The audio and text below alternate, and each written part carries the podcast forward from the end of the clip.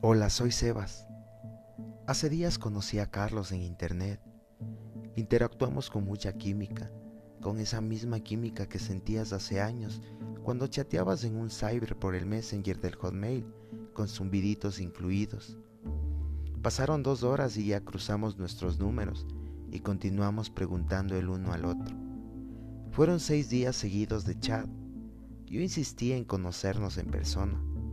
Lo había visto ya en fotos y me gustaba demasiado. Él me ponía varios peros. Al final accedió a la cita, pero con una condición, que nos veamos en su casa.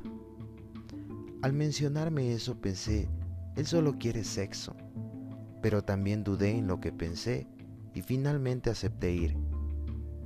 Llegó el día, llegué a su casa, le llamé y no me contestó. Enseguida recibí un WhatsApp donde me decía, pasa, está abierto. Entré, me miró, sonrió y me abrazó. No me dijo ni una sola palabra y yo interiormente me preguntaba qué pasa. Me sentí incómodo y con miedo por su silencio y le dije, ¿te pasa algo? Inmediatamente sacó su teléfono y me escribió. Me extrajeron las muelas del juicio, lo siento, no puedo hablar, pero me moría por conocerte y no quería cancelar la cita. Yo nunca había tenido una cita así, sin que la otra persona no me hablara. Parecía que estaba hablando solo. Yo hablaba y él me respondía por WhatsApp.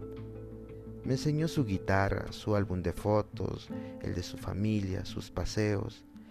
Me tomaba de la mano, me miraba, sonreía y me abrazaba. Era tan placentero sus abrazos que incluso pensaba que no era real.